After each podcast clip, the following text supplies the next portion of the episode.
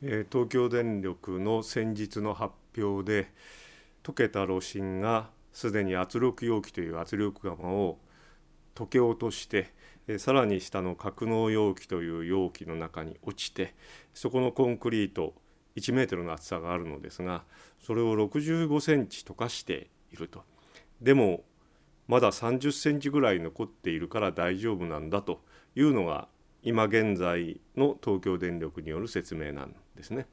でも私は全く初めから信じていないのです東京電力の言うことを。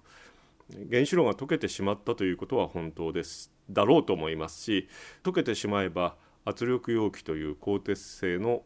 圧力釜が溶けてしまうということも物理学的に当たり前のことです。えそしてそれが格納容器というさらに外側の容器の中に落ちるわけでそこには東京電力が言うようにコンクリートが床張りしてあるわけですけれども、えその床張りが一体どこまで破壊されたのかどこまで溶けているのかということに関してはわからないのです。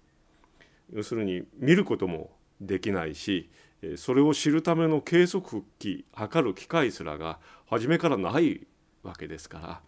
ら東京電力が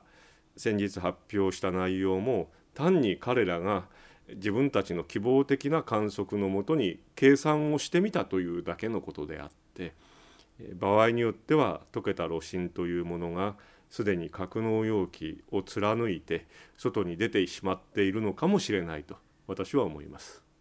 えー、どこまで可能性が大きいかが実はわからないのですね。私にもわからないし東京電力にもわからない誰にもわからない今現在人類が経験したことのない出来事が起きているということです。